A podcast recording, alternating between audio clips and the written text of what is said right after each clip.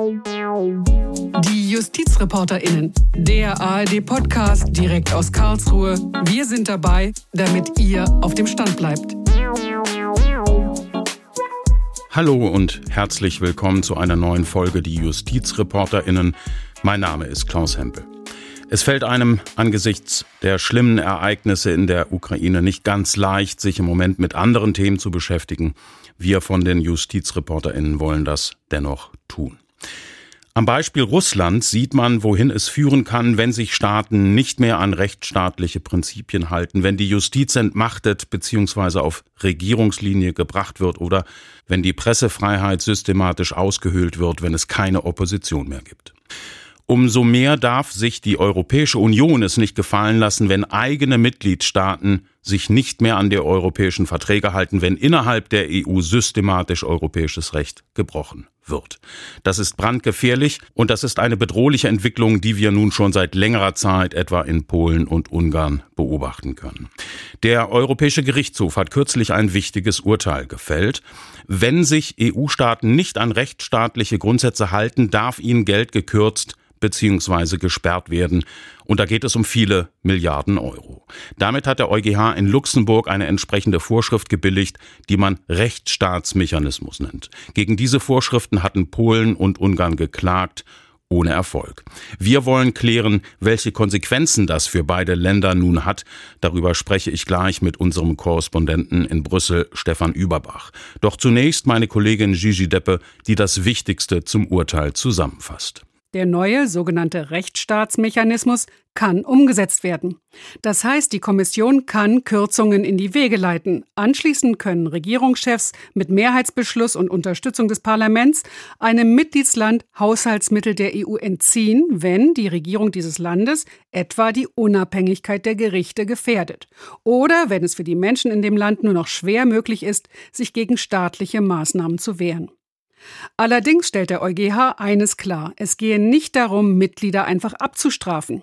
Das Sperren sei nur erlaubt, wenn wirklich der EU-Haushalt durch das Verhalten des Mitgliedslandes beschädigt und EU-Geld nicht ordnungsgemäß verwendet wird.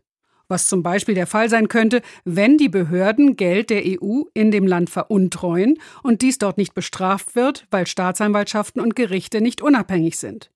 Polen und Ungarn hatten vom obersten Gericht der EU, dem EuGH in Luxemburg, geklagt, denn beide Länder befürchten, dass ihnen das Geld gesperrt werden könnte. Beide Länder hatten geltend gemacht, einen solchen Schritt dürfe die EU nicht gehen. Das erlaubten die europäischen Verträge nicht. Aber dem widerspricht der EuGH ganz deutlich. Zu den Werten, die die Europäische Union prägen, gehörten die Grundsätze von Rechtsstaatlichkeit und Solidarität. Es reiche nicht aus, wenn ein Land vor dem Beitritt zur Union diese Grundsätze befolge und sich nach dem Beitritt wieder von ihnen verabschiede. Das seien Werte, die alle teilen, die müsse die EU auch verteidigen. Das Urteil ist deutlich und sicherlich war dem Gerichtshof wichtig, dass er die anderen Mitgliedsländer in der EU hinter sich wusste. Viele hatten im Verfahren für den neuen Rechtsstaatsmechanismus plädiert supported by the Kingdom of Belgium, the Kingdom of Denmark, the Federal Republic of Germany. Sollte die EU tatsächlich demnächst Zahlungen an Polen und Ungarn sperren, wird sich das jeweilige Land sicher wieder an den EuGH wenden, um dagegen zu protestieren. Aber ob der dann den Rechtsstaatsmechanismus stoppt, ist die Frage. Die Luxemburger Richter haben schon viel Anschauungsmaterial. Immer wieder landen gerade Einzelfälle aus Polen beim EuGH, die deutlich zeigen, in dem Land ist es um den Rechtsstaat schlecht bestellt. Gigi Deppe zum Urteil des EuGH in Sachen Rechtsstaatsmechanismus. Über dieses Urteil und die Konsequenzen spreche ich nun mit unserem Korrespondenten in Brüssel, Stefan Überbach. Stefan, wie ernst ist denn die Lage mit Blick auf die Tatsache, dass sich Länder wie Polen und Ungarn, auch Rumänien, nicht mehr an rechtsstaatliche Grundsätze halten? Wie groß sind die Sorgen in Brüssel? Die sind ziemlich groß und äh, zwar schon seit einiger Zeit, vor allem da, wo rechtspopulistische Parteien an der Regierung sind, in Ungarn und in Polen. Natürlich, wo die Politik nach Einschätzung der Kommission systematisch die Unabhängigkeit der Justiz untergräbt, um Einfluss auf Richter auf Gerichte nehmen zu können, wo auch äh, immer mehr Medien unter staatliche Kontrolle gebracht werden oder unter Druck gesetzt werden. Das passiert zum Beispiel auch in Slowenien, wo der einzigen Nachrichtenagentur des Landes äh, gesetzlich vorgeschriebene Fördergelder gestrichen worden sind.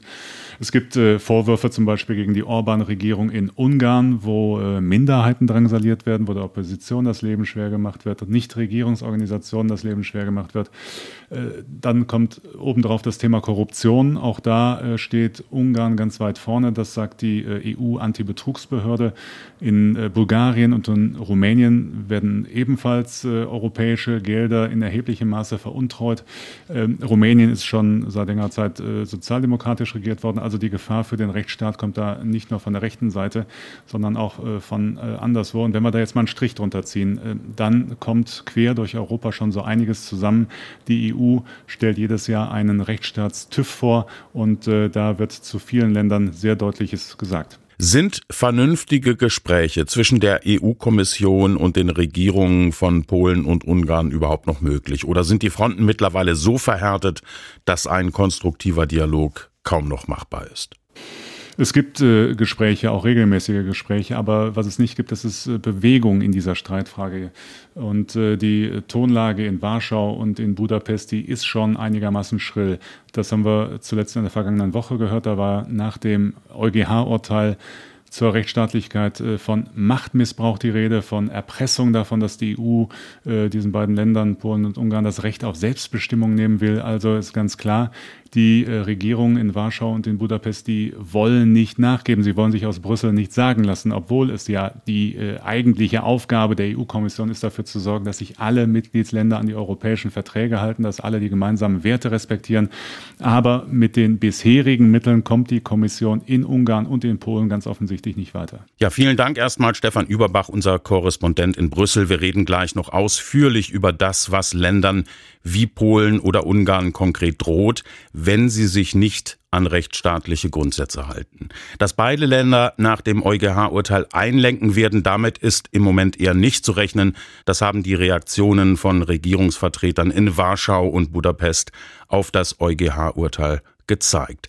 Die Reaktion in Polen hat unser Korrespondent in Warschau Jan Paloka zusammengefasst. Dort hat es interessanterweise einen Streit innerhalb der Regierungskoalition gegeben. Nicht zum ersten Mal tun sich Risse auf in der Warschauer Regierungsfraktion, aber die Schärfe des auch öffentlich ausgetragenen Streits um die EU nimmt zu. Auf der einen Seite der als Hardliner geltende Justizminister Jobro vom kleinen Peace-Partner Solidarisches Polen, auf der anderen Seite Regierungschef Morawiecki. Der hatte in Brüssel schon damals zum Missfallen des Justizministers nach zähem Ringen dem Mechanismus zugestimmt, der die Auszahlung von EU-Mitteln an Bedingungen knüpft und damit auch den Weg freigemacht für den historischen Corona-Wiederaufbaufonds mit allein 24 Milliarden Euro an Zuschüssen nur für Polen. Justizminister Jobro nennt die damalige Mitwirkung Polens auch historisch, aber in einem ganz anderen Sinne. E, das Urteil ist auch ein Beweis für einen sehr ernsten politischen Fehler. Ich würde sagen, einen historischen Fehler von Premier Morawiecki, der auf dem Brüsseler Gipfel von 2020 eine Verordnung akzeptierte, die schon heute dazu dient, Druck auf Polen auszuüben, durch ökonomische Erpressung und unsere Souveränität zu beschränken. Ein Regierungssprecher riet dagegen von vorschnellen Kommentaren ab. Wichtig sei die Urteilsbegründung, und die bestätige nur, was in Brüssel ausgehandelt worden sei, dass EU-Mittel nur in ganz speziellen Fällen gekürzt werden dürften. In Polen gebe es dafür weder faktisch noch juristisch eine Grundlage. Der Premier selbst meinte, die Tendenz zur Ausweitung von EU-Kompetenzen sei sehr gefährlich, aber Eventuelle Prozeduren aus der Verordnung, auf die sich das Urteil bezieht, können nur im Falle von Verstößen angewendet werden, die die Haushaltsführung betreffen. Sie kommen also nur bei Problemen hier, etwa bei Korruption, zur Anwendung. Es ist nicht der einzige Streitpunkt. Justizminister Jobro widersetzt sich auch Versuchen, durch die Auflösung der besonders umstrittenen Disziplinarkammer zur Richterbestrafung zumindest einen Konfliktpunkt mit der EU zu entschärfen. Staatspräsident Duda hatte unlängst einen entsprechenden Gesetzentwurf vorgestellt und gedrängt, wegen der schwierigen internationalen Lage nutzlosen Streit mit der EU zu beenden. Nach polnischen Presseberichten wartet die EU-Kommission nur auf Schritte Warschaus Richtung Brüssel, um die zurückgehaltenen Milliarden aus dem Wiederaufbaufonds doch freizugeben. Passanten im Städtchen Minsk-Masowiecki bei Warschau über das endlos erscheinende Ringen mit Brüssel. Ich denke nicht, dass EU-Mittel von einem Rechtsstaatsmechanismus abhängig sein sollten. Jedes Land hat eigene Prioritäten und wir zahlen ja auch ein. Wenn sie davon nicht abweichen, gibt es keine EU-Mittel. Was gibt es da viel zu erzählen? Für eine Stadt wie diese sind sie wichtig, wie für den Menschen die Gesundheit.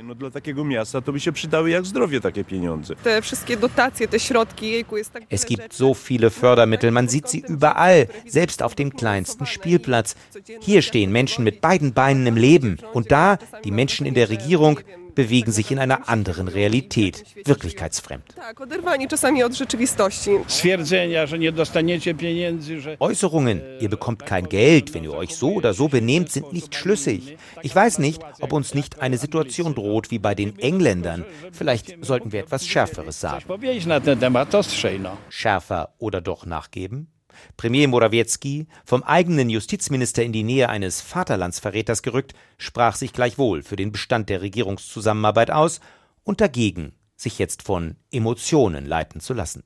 Jan Palukat aus Warschau war das. Auch in Ungarn gibt es keine Anzeichen dafür, dass sich die Regierung unter Viktor Orban nach dem EuGH-Urteil bewegen wird. Clemens Fehrenkotte fasst die Reaktion zusammen. Mit harschen Tönen hat die ungarische Regierung das Urteil des Europäischen Gerichtshofs kritisiert. Die Entscheidung sei ein lebender Beweis dafür, wie Brüssel seine Macht missbrauche, sagt die Justizministerin Judith Varga in Budapest. Sie trat am Mittag mit einer kurzen Erklärung vor die Presse und sprach von einem politischen Urteil. Az Európai Unió Bírósága ma egy politikai döntést hozott a magyar gyermekvédelmi törvény miatt. Der Europäische Gerichtshof hat heute eine politische Entscheidung getroffen, wegen des ungarischen Kinderschutzgesetzes. Es hat uns überhaupt nicht überrascht, weil der Vorsitzende des Gerichtshofs schon früher gesagt hatte, mit was für eine Entscheidung wir zu rechnen hätten. Was wir sehen, ist, dass der Europäische Gerichtshof in der Debatte über das Kinderschutzgesetz als politischer Akteur in Erscheinung getreten ist. Das Urteil ist ein neuer politischer Druck wegen des ungarischen Kinderschutzgesetzes. EU-Kommissionspräsidentin Ursula von der Leyen hatte das Gesetz im Sommer des letzten Jahres als Zitat Schande bezeichnet, da es nicht heterosexuelle Menschen diskriminiere. Die regierende Fidesz-Partei von Ministerpräsident Viktor Orban bewertete das Urteil in einer Erklärung als Zitat Teil einer politischen Revanche an Ungarn. Mit Blick auf die bevorstehenden Parlamentswahlen Anfang April fügte die Regierungspartei hinzu, die Entscheidung des EuGH sei Bestandteil der Bemühungen der Zitat linken Opposition zu helfen, die Wahlen zu gewinnen. Ungarns Oppositionsparteien, die bei den Wahlen geschlossen gegen Viktor Orbáns Fidesz antreten werden, verwiesen auf den Gegenstand des Gerichtsurteils. Klara Dobrev, ungarische Europaabgeordnete für die Demokratische Koalition. Heute hat der EuGH entschieden, es darf so nicht weitergehen, dass Orbáns Freunde, Oligarchen, Verwandte, Nachbarn die EU-Fördergelder weiter stehlen, die für die Leute in Ungarn bestimmt sind. Die ungarische EU-Parlamentarierin sprach von einem schweren Schlag für Orban und nannte das Urteil einen Erfolg für die EU und das Europaparlament bei der Verteidigung europäischer Steuergelder. Bei den Wahlen am 3. April gehe es um viel. Falls Orbans Fidesz-Partei gewinnen würde, würden den ungarischen Bürgern EU-Gelder eingezogen. Bei Passanten in Budapest stößt die Vorgehensweise von Ministerpräsident Orban gegenüber der Europäischen Union auf ein gemischtes Echo. Die Rentnerin Katalin findet das gar nicht so schlecht. Ich denke, es ist nicht schlimm. Endlich setzt sich jemand für das Land ein. Und wir sind nicht wie Kinder zu behandeln, sondern wir können unsere eigenen Interessen vertreten. Ich denke, ein Ausschluss Ungarns ist eher vorstellbar, aber wir werden so lange wie möglich in der EU bleiben. Es ist ja kein Zufall, dass wir Mitglied sind und wir können unsere Mitgliedschaft gut nutzen. Osteuropa-Korrespondent Clemens Fehrenkotte war das. Die EU-Kommission kann spätestens jetzt nach dem EuGH-Urteil gegen Länder wie Ungarn oder Polen vorgehen, wenn sie sich nicht an rechtsstaatliche Grundsätze halten. Stefan Überbach, ARD-Korrespondent in Brüssel, was plant die Kommission denn aktuell? Sie wird die entsprechenden Verfahren in Gang bringen. Das hat Ursula von der Leyen, äh, die Kommissionschefin, unmittelbar nach dem Luxemburger Urteil angekündigt. Die Vorbereitungen laufen schon. Und äh, welche Länder die Kommission als erstes ins Visier nimmt, das kann man sich ja vorstellen. Das werden Ungarn und Polen sein. Beide Regierungen sind schon äh, im vergangenen November schriftlich dazu aufgefordert worden, zu äh, der Kritik aus Brüssel in Sachen Rechtsstaatlichkeit Stellung zu nehmen. Und jetzt wird dann äh, also der nächste Schritt gegangen. Die Kommission arbeitet gerade noch die nötigen Leitlinien aus, damit rechtlich auch wirklich alles wasserdicht ist. Das kann jetzt noch zwei, drei Wochen dauern. Und dann äh, gehen die entsprechenden Schreiben raus an die Hauptstädte. Polen und Ungarn müssen nun mit Konsequenzen rechnen. Die EU kann beiden Ländern Finanzmittel streichen. Um wie viel Geld geht es da eigentlich? Da geht es um ziemlich viel Geld. Ungarn und Polen gehören ja zu den größten Nettoempfängern. Das heißt, sie bekommen deutlich mehr Geld aus Brüssel zurück, als sie in den gemeinsamen Haushalt der Europäischen Union überweisen. Bei Polen waren das 2020 äh, mehr als 12 Milliarden Euro, bei Ungarn äh, knapp 5 Milliarden. Und wenn äh, dieses Geld ganz oder teilweise weg wäre, dann würden die Regierungen in Warschau und Budapest das natürlich zu spüren kriegen. Deshalb haben die auch so wütend auf das Urteil aus Luxemburg reagiert. Ähm, Viktor Orban und Jaroslav Kaczynski Kaczynski ist, äh, das denke ich jedenfalls, äh, denen ist schon klar, dass es jetzt richtig ernst wird. Und äh, wir dürfen ja nicht vergessen, dass Brüssel große Milliardenbeträge für Ungarn und Polen sowieso schon zurückhält, wegen rechtsstaatlicher Bedenken. Das sind die Gelder aus dem Corona-Wiederaufbauprogramm. Und auch das tut den Regierungen natürlich sehr, sehr weh. Theoretisch hätte Brüssel auch schon vor dem Urteil gegen Länder wie Polen und Ungarn tätig werden können. Die Regelung zum Rechtsstaatsmechanismus ist ja schon Anfang 2021 in Kraft getreten. Im EU-Parlament sind viele sehr sauer und werfen der Kommission vor, nichts zu tun. Das Parlament hat sogar eine Untätigkeitsklage beim Europäischen Gerichtshof eingereicht. Warum war die Kommission bisher so zögerlich? Ja, das geht zurück auf den Marathon EU-Gipfel von 2019. Damals hatten äh, die Staats- und Regierungschefs äh, vier Tage lang um sehr viel Geld gefeilscht, um den EU-Haushalt für die nächsten sieben Jahre, auch um das Corona-Hilfsprogramm. Und das Ganze ist dann zusammen mit äh, dieser Rechtsstaatsregelung beschlossen worden, die äh, ausdrücklich ja nur dann greifen soll, wenn wegen der äh, rechtsstaatlichen Verstöße ein Missbrauch von EU-Geldern droht. Solche Beschlüsse müssen in der EU immer einstimmig sein. Und um äh, die Ungarn und die Polen mit ins Boot zu kriegen, wurde den Regierungen damals versprochen, dass sie dieses äh, neue Sanktionsinstrument vom EuGH überprüfen lassen können und dass bis dahin keine Verfahren eingeleitet werden. An diese äh, informelle Zusage, so wie ich es mal nennen, hat sich die EU-Kommission dann gehalten und dafür auch sehr viel Kritik schon eingesteckt. Ursula von der Leyen hat aber von Anfang an gesagt, es geht kein einziger Fall verloren. Wir halten alles genauestens nach und wenn der EuGH grünes Licht gibt, dann legen wir los. Jetzt ist allerdings in der Zwischenzeit natürlich weiter viel Fördergeld äh, Richtung Budapest und Warschau geflossen, was die Regierungen dort möglicherweise auch dafür genutzt haben, ihre Macht abzusichern. Das befürchten jedenfalls die Kritiker. Die hätten ja das von der Leyen Team am liebsten schon vor einem Jahr zum Jagen getragen. Bis es zu finanziellen Sanktionen kommt, wird es sicher noch eine Weile dauern. Was wären denn jetzt die nächsten Verfahrensschritte? Die Kommission äh, eröffnet die Verfahren und die jeweiligen Regierungen können und müssen darauf reagieren und äh, ihre Sicht der Dinge äh, nochmal darstellen. Dann wird äh, später die Kommission einen Vorschlag machen, ob und wenn ja, wie viel Geld am Ende einbehalten werden soll. Und äh, letztendlich entscheiden die Mitgliedstaaten.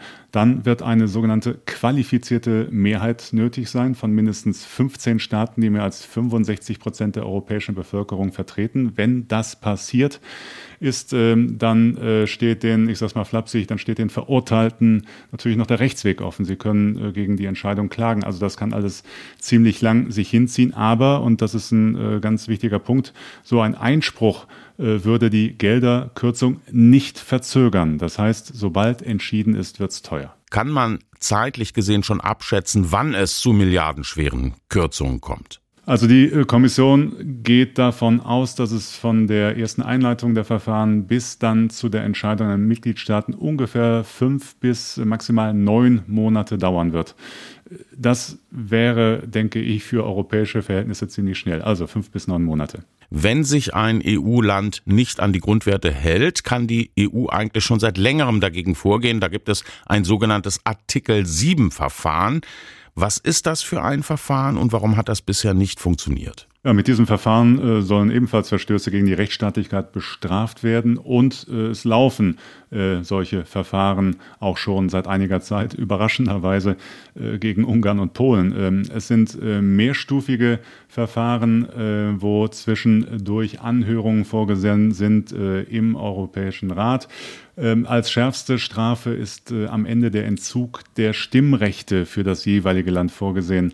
Aber, und äh, das ist jetzt äh, das große Problem dabei, äh, aber über diese Strafe, über diese Sanktion muss immer einstimmig entschieden werden. Und Polen und Ungarn haben sich äh, vor einiger Zeit schon in die Hand versprochen, sich gegenseitig zu schützen. Also diese Einstimmigkeit äh, käme nie zustande. Auch das ist ein Grund, warum es bei diesen Verfahren nicht weitergeht. Es hat sich einfach herausgestellt, dass der Artikel 7 in der aktuellen politischen Zusammensetzung der Europäischen Union ein ziemlich stumpfes Schwert ist. Und darum waren ja alle anderen Länder auch sehr daran interessiert, das neue Instrument einzuführen. Polen und Ungarn könnten Sanktionen ja verhindern, wenn sie wieder zu rechtsstaatlichen Grundsätzen zurückkehren. Wie sieht man das in Brüssel? Gibt es Anzeichen dafür, dass sich beide Länder bewegen? Ja, in Polen möglicherweise ein bisschen. Da ist äh, jetzt zumindest der Staatspräsident Präsident dafür, einzelne Teile dieser umstrittenen Justizreform zurückzudrehen. Äh, da geht es um die Disziplinarkammer, die äh, missliebige Richter bestrafen kann. Aber äh, es sind in Brüssel nicht alle davon überzeugt, dass es Warschau damit wirklich ernst meint und zurückrudert. Und es gibt ja auch noch eine ganze Reihe anderer Gesetze, die nach Ansicht der Kommission die Unabhängigkeit der Justiz in Polen untergraben. Und wenn wir nach Ungarn gucken, da rechnet eigentlich keiner mit Entspannung. Im Gegenteil, denn im April wird da gewählt und Viktor Orban fährt wie immer einen knallharten Anti-EU-Kurs um äh, bei seinen Wählern zu punkten gegen diese Bürokraten in Brüssel, die den Ungarn ihr linksgrün liberales Weltbild aufzwingen wollen. Und äh, da wird sich vor der Wahl gar nichts tun. Äh, davon sind hier in Brüssel alle überzeugt. Ich denke, ähm, hier setzen viele darauf, dass Orban die Wahl verliert, dass es einen Regierungswechsel gibt. Und äh, für Polen gilt das ganz ähnlich. Da ist die Wahl im nächsten Jahr. Also Demokratie als Korrektiv, das ist äh, so die Hoffnung hier in Brüssel. Es gibt mittlerweile eine Vielzahl von Urteilen des EuGH, weil Polen mit seiner Justizreform EU-Recht gebrochen hat und weil Polen sich bisher weigert, die Urteile umzusetzen, hat der EuGH Zwangsgelder verhängt, die Polen aber bisher nicht bezahlt hat. Was tut die EU-Kommission dagegen? Diese Zwangsgelder werden äh, verrechnet mit den Fördergeldern, die Polen äh, von der Europäischen Union bekommt. Das sind äh, im Moment anderthalb Millionen Euro pro Tag. Und das schon seit einigen Monaten. Da kommt also einiges zusammen. Und äh, weil die Regierung in Polen eben nicht bezahlen will, behält die Kommission diese Beträge jetzt ein. Äh, sie tritt sozusagen auf als Brüssel in Kasso. Ja, vielen Dank, Stefan Überbach. Er ist ARD-Korrespondent in Brüssel. Weil sich Polen und Ungarn nicht an rechtsstaatliche Grundsätze halten, müssen beide Länder mit milliardenschweren Kürzungen rechnen. Der Europäische Gerichtshof in Luxemburg hat eine entsprechende Regelung gebilligt. Bisher gibt es allerdings keine Anzeichen dafür, dass sich die Regierungen in Warschau und Budapest bewegen. Eine gefährliche Entwicklung, was da passiert. Vielen Dank fürs Zuhören. Ihr könnt uns wie immer schreiben, etwa wenn ihr Kritik oder Anregungen habt. Wir freuen uns über jede Mail. Unsere E-Mail-Adresse lautet justizreporterinnen.swr.de. Nochmal die Adresse justizreporterinnen.swr.de. Ich sag Tschüss und bis bald. Mein Name ist Klaus Hempel.